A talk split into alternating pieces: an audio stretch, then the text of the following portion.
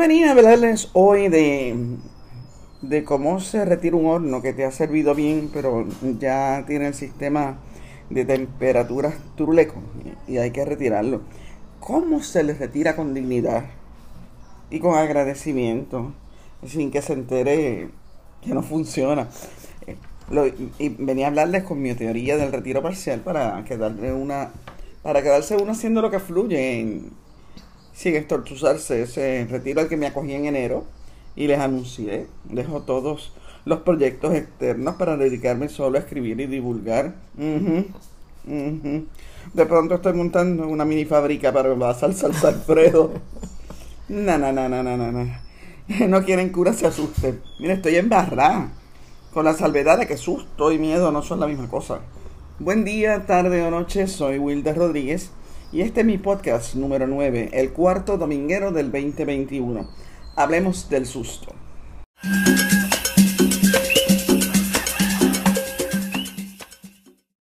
Bueno, señores, estoy asustada, pero no tengo miedo, porque no es lo mismo, aunque sean parientes lejanos, es otro concepto.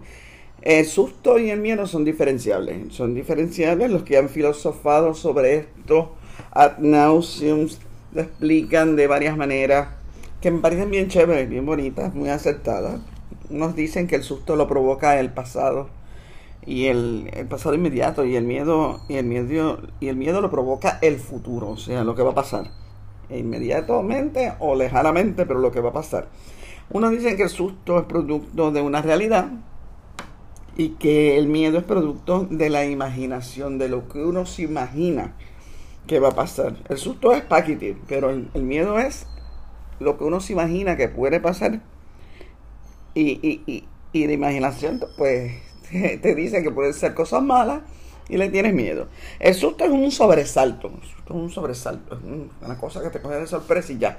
Pero el miedo, el miedo es una desconfianza, que no necesariamente te tiene que coger de sorpresa, pero es una desconfianza que está ahí. Es un miedo, un temor a lo que puede pasar, que tú no tienes control sobre ello. Así que mi susto es susto, no es miedo. No, tengo nada de miedo, pero mi susto es saber lo que implica en lo que me estoy metiendo. ¿eh? Y es un sobresalto. Coño, ¿de dónde salió esto? Bueno, y todo empezó con una de las bromas cibernéticas de Graciela. Pero, Ah, ¿Qué pasó? pero yo no, yo no hice un chiste. Hola, Graciela. Hola, Will. Qué bueno que pasas por ahí porque tienes mucho, o sea... Yo que te esto estoy te- oyendo porque me dijiste que ibas a hablar de mi negocio. Y entonces yo dije, déjame ir a supervisar. Pero yo no hice un chiste. Estás supervisando. No, Ok. no, no, sigue, sigue, sigue. Pero déjame, déjame explicarle a la gente cómo surgió todo. Mira, lo primero fue que ella me dice así como de la nada, oye, ¿tú sabías que la salsa Alfredo ha estado escasa durante la pandemia? Oye, esa fue la primera pregunta inocente. Y no me vas a decir que no fue así. Esa fue la primera pregunta inocente que tú me hiciste. Bueno, pero no y después me preguntaste, ¿sabías que la salsa Alfredo era un producto tan codiciado? Ay, eso yo no lo sabía. Bien inocente. Bien inocente. Y después me preguntaste, oye, ¿y, y tú sabías que la gente se pelea por un pote de eso? Te- Y hasta ahí llegó la inocencia. Porque lo, pre- lo próximo fue como una insinuación directa. Tan buena que es la salsa que tú haces. E inmediatamente vino un golpe bien bajo. Oye, la verdad que morir pobre por pendeja no es buena opción. no me vas a decir que así fue que surgió todo. Pero entonces vino la presión externa. Vino la presión externa porque ella que hizo lo puso en las redes. Porque a Graciela le encanta. A ti te encanta poner las cosas en las redes. Así para como curiosidad, para ver cómo la gente reacciona. Algunas cosas. Algunas cosas también. Esta te gustó. A ver. Yo, ¿qué por ejemplo, no he puesto Ajá. que pagamos mil pesos de multas por un malvete. Ay, y eso fue como una como una donación a la IUPI que que le hicimos. Yo, creo que eh, yo no he puesto que un Pero, gato... espérate, tú dijiste que Yo no fue- puse que un gato espérate, me destrozó espérate, las manos. Tú dijiste que íbamos a asumir eso como si fuera una donación a la Es la única manera de Puerto poder Rico. dormir, pensar que fue que le donamos 500 tú y 500 yo a la universidad y eso no está mal. ¿Qué mano has puesto? Que casi muero en las garras de un gato que mala mató. Eso es verdad. Este, Eso tampoco lo pusiste. Yo no Pero puse, eso, el- eso, te, eh, eso te dio susto y miedo. yo no cosas. puse que a final de año mi hermano mayor que vive en Nueva York murió. Eso yo no lo he compartido. Este, y pienso esas cosas porque estaba pensando en eso. No, no, uno no pone todo. Uno No pone, yo todo. pongo cosas para divertirme. Y esto te divierte. No, aquí tenía este, intenciones ulteriores de no morir Eso, pobre. eso te lo provocó. Los mil pesos el te la malvete. volví a dar, El claro, malvete, claro, claro, claro. malvete. Tener talento y, y, y, y no sacarle Bueno, la chavo. cosa es que vino la presión externa, o sea, y ahí fue Troya, ahí fue Troya, el, el engagement con el tema culminado en órdenes del producto. Bueno, tú hiciste un post diciendo todo lo que Sí, había en resultado. en, en horas ya yo creo puedo decir que superé las cientos de órdenes. Tengo órdenes para Cuba, a Rosa María, tengo órdenes para Madrid con Nilsa Pietri. Tengo ¿Y Laura no te ha pedido Mayra Com. eh, no, pero fíjate que ahí dije, oye, Laura Rodríguez no ha entrado a este post y como sé que César, su esposo, tiene sí. COVID, le escribí, pero no me ha contestado. Este, pero tengo para la costa este de, de los Estados Unidos con Rafi Pavón, que se, se cree que es toda una mafia. Eh, Seattle, eh, y entonces extrañaba y esta mañana apareció para Australia. Ah, Miguelito Casella, Rodríguez Casella. Miguel, Miguel, pero ven acá, Nueva también, York. también tiene sugerencias de nombre. Y para Ponce. Tiene sugerencias de nombre, ofertas de jingles. Sí, tiene- no, no, yo, yo, yo me man- no me mandé el, el hermanito y él fue el que dijo que con esa cara sandunguera tuya se iba, iba a ser un éxito. Yo tengo una cara sandunguera. Sonrisa sandunguera dijo Carlos Esteban Fonseca y él ofreció el jingle, pero después de eso también eh, Alicia, eh, que su hijo Martínez, Alicia Sí, Alicia Martínez. Joe es, es este rapero. Me dijo que si lo queríamos hacer en reggaetón, reggaetón, que reggaetonero. Deja que ascender el Rafi Pavón. Que, lo- es que mío, también nos amigo. lo hacía, eh, nombres, olvídate, logo. Eh, me, no te creas que hay cosas que so- parecen chistes pero emocionan. Este Lionel de Ponce y Mariliana Torres, los dos ofrecieron sus voces para, Ay, qué lindo. para Pero no solamente eso, te ofrecieron hasta seed money, te ofrecieron hasta dinero para apuntar el negocio. Ah, sí, sí, un GoFundMe, sí, sí, sí, sí. Entonces, entonces nosotros pensándolo bien, habría que ser bien pendejo para no aprovechar la oportunidad. Eso, tienes razón en eso. Así que aquí estoy planificando con Graciela la producción eh, de mi salsa de queso. Que va, vas a tener que trabajar duro, ¿sabes? Sí, Vas no, esta mañana yo dije, puñeta, y lo que yo me metí. Por bocona. Te asustaste, ¿verdad? Es una responsabilidad y como joder los amigos nuestros, imagínate, van a estar todos los días preguntando que cuándo está la, la- lista la de ellos. Sí, eso es verdad. Y vamos ya mismo a, a- a eso porque eh, yo les quiero explicar lo que conlleva esto. Bueno, pero vamos primero a la historia del plato, porque tú sabes que yo sin historia, sin hacer cuentitos, yo no funciono. Y, eh, y, eh, y esta se lo inventó, este plato se lo inventó el dueño de un restaurante en Roma a principios del siglo pasado, para 1914, que por supuesto se llamaba ¿cómo? ¿Cómo se Alfredo. llama? ¡No! se llamaba Alfredo. Alfredo se llamaba el tipo que inventó la salsa Alfredo. Es una perogrullada, ¿verdad? Es que ya no te estaba oyendo, perdón. Ay, Ya te- yo me ¿ya había fuiste? desconectado y estaba ¿Ya haciendo otra cosa, pero te sigo, sigo Ya te desconectaste. Pues Alfredo se llamaba el tipo que inventó la salsa Alfredo, pero grullada full. Pero entonces, este. Fue, fue para complacer un antojo de la esposa. La esposa le quería más mantequilla a la pasta al burro. El fettuccine, que era lo que ella le gustaba. Así que él le puso más mantequilla y eso era como doble mantequilla y le puso Alfredo. Entonces de ahí, eh, de ahí evolucionó poniéndole un poquito de, queso parmesano. Se llamaba pasta al burro parmesano. Y después fue añadirle un rux, que es la mezclita de harina con leche. Después, después le pusieron ajo, algunos le pusieron perejil. Y ahora cada cual hace la suya. Hace la suya. Yo, lo importante es que le siguen llamando Alfredo en honor a, aquel marido complaciente de Roma. Y, y la salsa se hizo.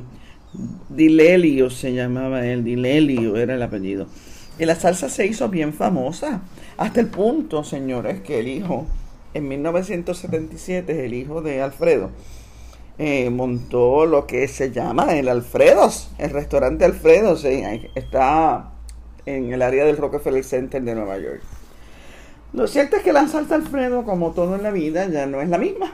Así tiene muchas versiones. Yo hoy les voy a dar la mía, les doy la receta, Graciela. ¿Estás loca? ¿Qué cojones, hermano? No la doy. No. Pues les voy a dar por lo menos lo que lleva la mía, sin las cantidades. Puedes darle la receta y no darle la mano, porque yo la tengo y no me va a salir igual. Yo eso es lo que yo creo. tú sabes, Pero, yo creo en- yo pero creo no se empieza cosas- un negocio regalando el... el... El producto. Yo soy media zángana para eso, ¿verdad? Pues, haz lo que tú quieras. No, no, está bien, yo le digo lo que lleva la mía sin decirle más nada. Eh, pero yo creo, fíjate, yo creo que, yo creo que de alguna manera, yo, yo Bueno, como- tú, tú, tú, tú siempre, digo, Yo siempre nosotras, nosotras, porque yo también, la gente del restaurante iba y no lo creían. Cuando, ay, algún día tú me das la receta de las tortitas de yotía, te la doy ahora. Y yo entiendo, porque es yo la creo que la mano. cocina es libre, tiene que evolucionar libremente para poder crecer y no evoluciona Pues si dale. uno seguilla las cosas, no Pues- pues- evoluciona. pues- pues dale, y pero- yo creo que la mano es lo más importante en esto, o sea, yo creo que puedo publicar la receta cien mil veces y no les va a quedar igual, y no les va a quedar igual por varias cosas, no solamente la mano, sino los productos que uno usa, o sea, porque yo, ese es uno de los problemas más graves que yo tengo, es que yo uso productos de buena calidad. Pero vale, pero cuando veas a Joan Hill este, con un negocio... con un negocio de... No te quejes, estoy odiando yo. Es, es- es la preocupación, eso es verdad, oye, que la gente, que la gente asume, yo, yo, yo he visto por ahí a un montón de gente haciendo mi, mi mantecado de vino como si se lo hubieran inventado ellos, y los mousse, y todas esas cosas, sí, sí, sí, sí, sí, ya. Pero de esa es la idea, que se multiplique, que haya... Ya, Pero para mí que esa es la idea. Claro. Nunca vas a ver igual que el mío porque todo es- depende. Y un- una de mis preocupaciones es precisamente esa. el- con el mercadeo limitado, eh, una de las preocupaciones es eh, que salen caras estas recetas. Cuando tú las haces en cantidades pequeñas, salen caras. No todo el mundo está dispuesto a pagarlas. Y eso es una realidad. La mayoría de las que usted compra por ahí, vamos a decirlo, están saturadas de preservativos, harinas, este, aditivos, levantan el sabor de los ingredientes. Pues, viva la diferencia. Yo no creo que esta crema de quesos merezca ya adjudicarse a Alfredo Dilerio. Este, para mí es una crema de queso y la mía podría llamarse Will Freda. Pero a Graciela no le gusta el nombre, cuéntame. No, no, no, creo que los nombres tienen, o sea, no- porque eh, tiene una explicación, el de Will de Wilda y el Fredo de Freda, pero si yo le tengo que explicar el chiste a la gente, pues voy a perder la venta. Pero a la gente le gustó, pero está bien porque esto va a ser una venta directa entre amigos, tampoco estamos hablando de una fábrica. No, eso es lo que te voy a decir. O sea, la gente no sabe lo que implica esto. Esto es un one shot que nosotros vamos a hacer Lo- para... yo tengo una yo tengo una cocina pequeña una- y en esa cocina pequeña pues producir una cosa como esta usted- ustedes no tienen una idea lo que cuesta eh, producir una cosa como esta envasar el espacio que toma el trabajo que toma hay que hacerlo con delicadeza con cuidado hay que velar un montón de cosas. Yo soy bien jodona en la cocina y tú lo sabes. Así que yo yo me pregunto y por dónde va el negocio dime. ¿En qué sentido? En qué etapa tú estás Nada, asustar como tú. Nada, eh, pidiendo los envases, compara- eh, Comparando los, precios de envases. los envases y El tú cristal, el plástico, ya, ya determinaste eso eh, todavía. la etiqueta y este y tú los ingredientes y, y ver en qué espacio lo, lo vamos a hacer, pero que entiendan que de verdad esto es one shot. Vamos a hacerlo una vez para, para estos amigos y bueno, tú sabes, eh, yo cuando decía también que no me gusta el Wilfredo, Wilfreda, es porque para mí no es solamente el- lo que tú debes vender, no es solamente la salsa Alfredo, son todas tus salsas y esto lo hemos venido, claro, claro, posiblemente se nos hizo tarde, posiblemente se nos hizo tarde porque en el restaurante Eh, ¿Puedo decir por qué yo no lo quería hacer en el restaurante? Dilo, sí, dilo. sí, o sea, yo decía, bueno, si alguien nos quiere mal, primero que el asunto este de artesanal, en ese momento no lo manejábamos, que tú le pones artesanal a algo y lo puedes como que, que, que mercadear sin estar yendo a, a laboratorios y hacer pruebas, o sea, porque no es una cosa comercial. Pero me asustaba, yo decía, y si llega alguien que no nos quiere bien, y, y- Siempre lo hay alguien que no quiere bien a uno. no, pero estaba hablando en el restaurante, aquí pues ya no. Especialmente a mí. Este, y, y, y envenena uno de esos, de esos bowls y después dicen que fue por una de las de las salsas. Así que por eso yo nunca las quise, las quise hacer en el restaurante, pero siempre me quedé con las ganas. No tanto por dinero, porque de verdad, bueno, sí, yo entendía que diversificar era lo, lo importante, ya que el restaurante nuestro era pequeño, pero también por compartir ese gusto que yo tengo cuando pruebo las cosas que tú haces. Y entonces pues está la de pesto, está la salsa de miel y jengibre, que en Navidades repartimos unas pocas ahora. Eh, el Este mismo con helado de vino, está el con case tomate, están los dressing que La tú de haces, el la crema de hierba para los risotos, el sofrito, que, que es la base y, y de lo que La define salsa madre, todo. sí. Este, y pues por eso yo pensaba que no debería ser el nombre específico de uno, sino las salsas de Wilda o, sals- o, sea, o asociado a las tías si querías, pero es, es tuyo. O sea, si a ti te gusta Wilfreda, se queda Wilfreda. Wilfreda. ¿Qué carajo voy a decir yo? Sí, yo, yo no sé si esto me va a dar pie para, para hacer otras salsas. Quizás sí, quizás sí. Yo todavía tengo esa energía y eh, eso de empezar otra vez. Hasta me entusiasma, lo digo la verdad, lo digo de verdad, hasta me entusiasma eh, la idea, pero tiene que Pero ser déjame one shot. decirte que, que ahora que lo dijiste, yo no, no estaba consciente en mi cabeza que tú habías dicho que te ibas a retirar de todo para dedicarte a, a, A escribir. pero como estábamos metidas en el libro de recetas y la gente, ya, ese sabes, libro- los ya amigos quieren una receta para esto, pues, pues, pues no sé, pensé que era un buen momento. Ese libro ya está a punto de, de salir, Miri ya está terminando Mili Reyes, Mili Reyes. La portada. Pero, pero, fíjate, lo, lo, lo cierto es que las preguntas que tú dices que yo te hice al principio, es que, es que de verdad, o sea, todas estas otras salsas pues no tienen un, un boom en el sentido de que de verdad yo decía el misterio de la salsa Alfredo, yo, yo por vacilar me meto en los grupos estos de los amigos de Costco, de, de, de otros supermercados y la gente joseando y yo decía, pero tú sabes, ahí hay una oportunidad Sí, es verdad, es verdad, tienes el talento, ojalá y todo el que emprenda un negocio tuviera es, e- esa preventa que, que- que tienes tú y, y esa solidaridad que tenemos las dos de yo te hago esto, yo te hago lo otro, yo lo mercadeo, Ah, no, yo tú digo, sabes, entonces, tú sabes, tú dices, un- tenemos un equipo de amigos que, que para mí, yo te digo, yo, yo soy tan agradecida, yo vivo tan, yo vivo tan, tan feliz con ese grupo de amigos que nosotros tenemos realmente. que yo por lo menos me sentiría mal de, de no por lo menos intentarlo. Y entonces aquí, ya que no se va a dar posiblemente el negocio de las salsas de las tías o las salsas de Huila, pues hay un one shot de una salsa que la gente está buscando, que amigas como Denise Pérez dice que ya compró siete, cinco, Jan Torres me está pidiendo siete, eh, y no es vacilón, otros cuatro. Pero vas a tener que ponerle límite. Ah, no, pues claro. No, no, no, sí, sí. El límite son porque- 10 por persona. Bueno, No, señores, como déjame- digo, Gretchen, tengo una fiestita de 108 personas para San, para San Valentín. ¿Tú crees que lo puedo hacer? Déjame, déjame entonces, vamos a una pausa y inmediatamente llego a ver cómo yo me las arreglo para darle la sal, la, la receta sin darle la Pues te dejo para no interrumpirte más. No, no te vayas, no te vayas, no te vayas, quédate aquí.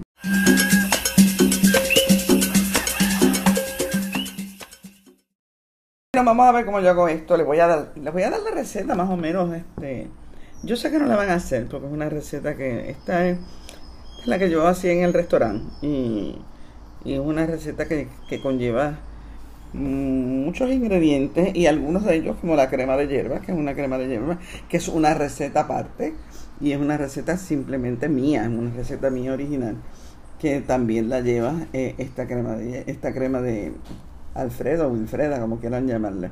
En primer lugar lleva, por supuesto, lleva dos tipos de queso, queso parmesano y queso romano en cantidades. Lleva lleva heavy cream, crema, crema de leche, además de leche también lleva. Lleva un poco de maicena y agua para espesarlo. Fíjense, hay gente, eh, cuando usted ve una crema espesa en los supermercados, no crea que ese espesor es natural. Un espesor natural puede ser el de la maicena, pero hay unos, eh, eh, hay unos, unos productos que venden que son precisamente para espesar recetas. Y esos productos que venden, yo he estado leyendo, yo he hecho un research, precisamente hice un research para ver si había que añadirle algún preservativo a lo que voy a hacer, pero no, no pienso añadirle ningún preservativo, no pienso añadirle ningún aumentativo, no pienso añadirle absolutamente nada, simplemente decirles que las usen lo más pronto posible y que las disfruten, pero no pienso añadirle nada porque realmente eso es lo que hace las salsas comerciales más baratas el hecho de que pues utilizan un montón de, químicos que los hacen, eh, le levantan el sabor al mismo tiempo que las expresan. Pues como dije, lleva huevos, lleva yemas de huevos, lleva yemas de huevos, lleva sal, lleva vino blanco, lleva la crema de hierbas que ya le dije, lleva azúcar, una cucharada de azúcar y lleva nutmeg, es moscada. Todo eso lleva la salsa mía. Este, es fácil, es fácil, se, se, hace a fuego medio o medio bajo, porque a veces las estufas son unas hermandad. Hay estufas que tú las pones a fuego medio y parecería que están en fuego alto, así que usted, ustedes conocen su estufa. Y eso es una parte importante de todas las recetas, fíjate, conocer la estufa donde, o el horno donde uno trabaja eso. Ay, vamos a hablar del horno ahorita. Primero hay que derretir la mantequilla, después ahí entonces se le añade la los líquidos, la crema de leche, la leche, y se mueve bien. Entonces al primer hervor se le zumban los quesos, se le añade las, las yemas de huevo, el vino blanco, y entonces se le pone la crema de hierbas, que la crema de hierbas mía, yo sé que algunos ya lo saben, pero se lo repito, la crema de hierbas mía es una combinación de perejil, cilantrillo y albahaca. Es una combinación eh, bien, al, bien al chavo.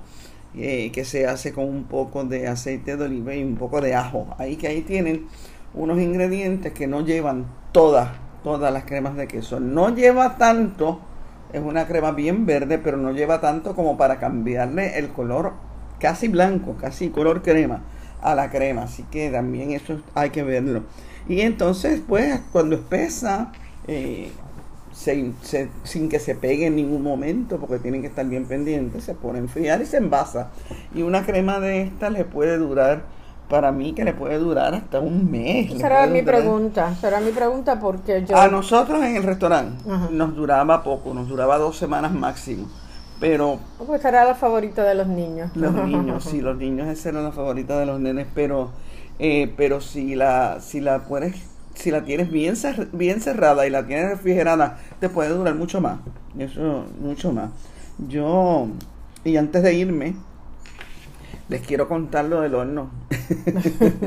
Eso lo debería contar yo. Realmente, cuéntalo, pues cuéntalo tú. No, no, dale, dale, dale, no, dale, dale, dale, ¿qué tú ibas a contar? Pues yo no sé qué tú ibas a contar, porque yo todavía me estoy riendo. No me voy, no me voy sin decirles cómo retirar un horno con dignidad. Yo, eh, nosotros tenemos un apartamentito en la parte de arriba de la casa donde, pues, recibimos familia, amigos, no es un apartamento ni que está para alquiler, ni es un Airbnb, nada de eso es un apartamentito que ni siquiera está terminado, pero yo eh, decidí, este hornito todavía tiene, o sea, él tiene el sistema turuleto, el de las temperaturas, pero todavía hace unas tostadas exquisitas.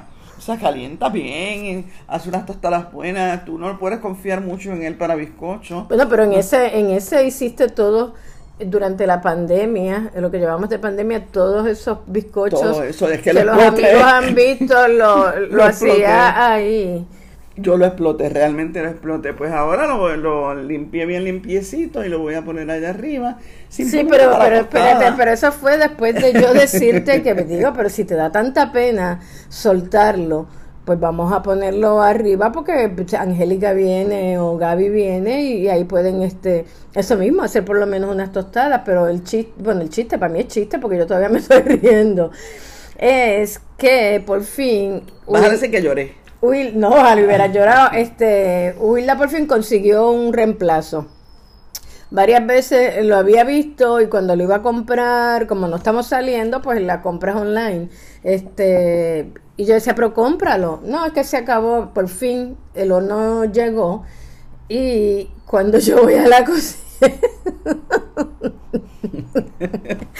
cuando yo voy a la cocina, Wilda está de espaldas a mí, de frente al hornito, y le está poniendo un papelito. ¿Y qué yo pienso? Porque yo sí he hecho eso, que si voy a, a, a botar algo que para mí ya no funciona, pero que tiene uso, yo le pongo una nota porque si pasa el recogedor de basura o quien busca, que sepa. Y le pongo una notita, esto funciona o esto sirve, o sea, que no sea que uno lo desechó y no sirve. Hay, hay quien le pueda sacar. Pues yo pensé que esa notita,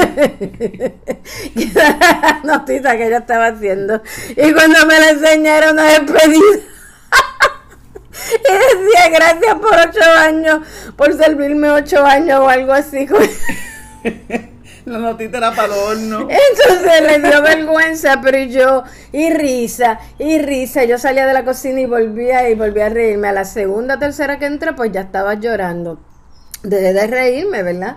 Pero esta semana vi que una amiga y vecina nuestra, Alma Rosa, se estaba despidiendo por Facebook de sus muebles. Y yo digo, tú sabes, yo tengo apego a las cosas, yo le doy besitos. O sea, yo, eso, yo lo puedo entender. O sea, que uno se apega a los carros cuando están viejos y uno le da cantacito. O sea, con eso yo no tengo problema. Pero pensar que el horno iba, iba a la nota me mató. bueno, ya se pueden reír todo lo que quieran de mí. Pero es que uno se, uno se apega a las cosas y no debe apegarse tanto a las cosas. Mira, yo el otro día estaba, estaba mirando los mueblecitos de la sala nuestro que ya tienen con nosotros casi 30 años. Sí, bueno, sí, porque esta casa, esta casa eh, es un es un híbrido entre híbrido. no es un eh, eh, ¿cómo se sí, aquí están las tías primeras. Primero está lo que estaba en Ocean Park y nos fuimos para Ponce y allá adquirimos cosas o sea que está aquí Ocean Park. Está Ponce casa Ponce restaurante 1 Ponce restaurante 2 cuando la primera mudada de Ponce a San Juan le regalamos todo, que era todo mexicano, a Pancho, a Miguel, en, para la casa de Sidra, ¿te acuerdas? Que iban a hacer cuando los Airbnb no, no existían todavía.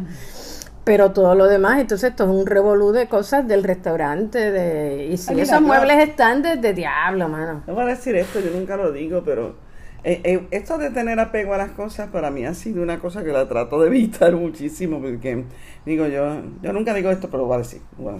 Eh, yo, yo soy huérfana desde muy joven y me fui de esta casa a los 17 años.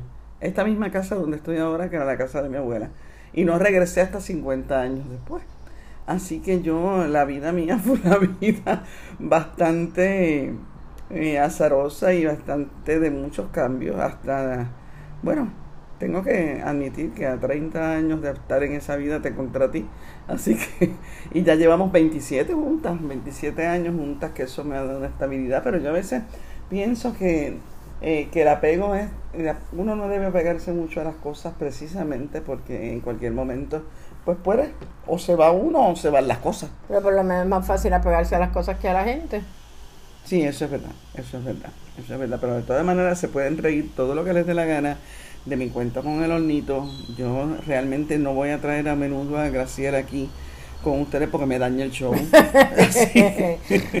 pero de todas maneras, gracias, gracias por habernos atendido hoy. Eh, nos vemos aquí mismo el domingo que viene en el, en el podcast dominguero y nos vemos el miércoles en el más serio, el de análisis político eh, el, los miércoles y el dominguero de cosas livianas como esta los domingos. Gracias, nos vemos pronto, que les vaya bonito. Amén.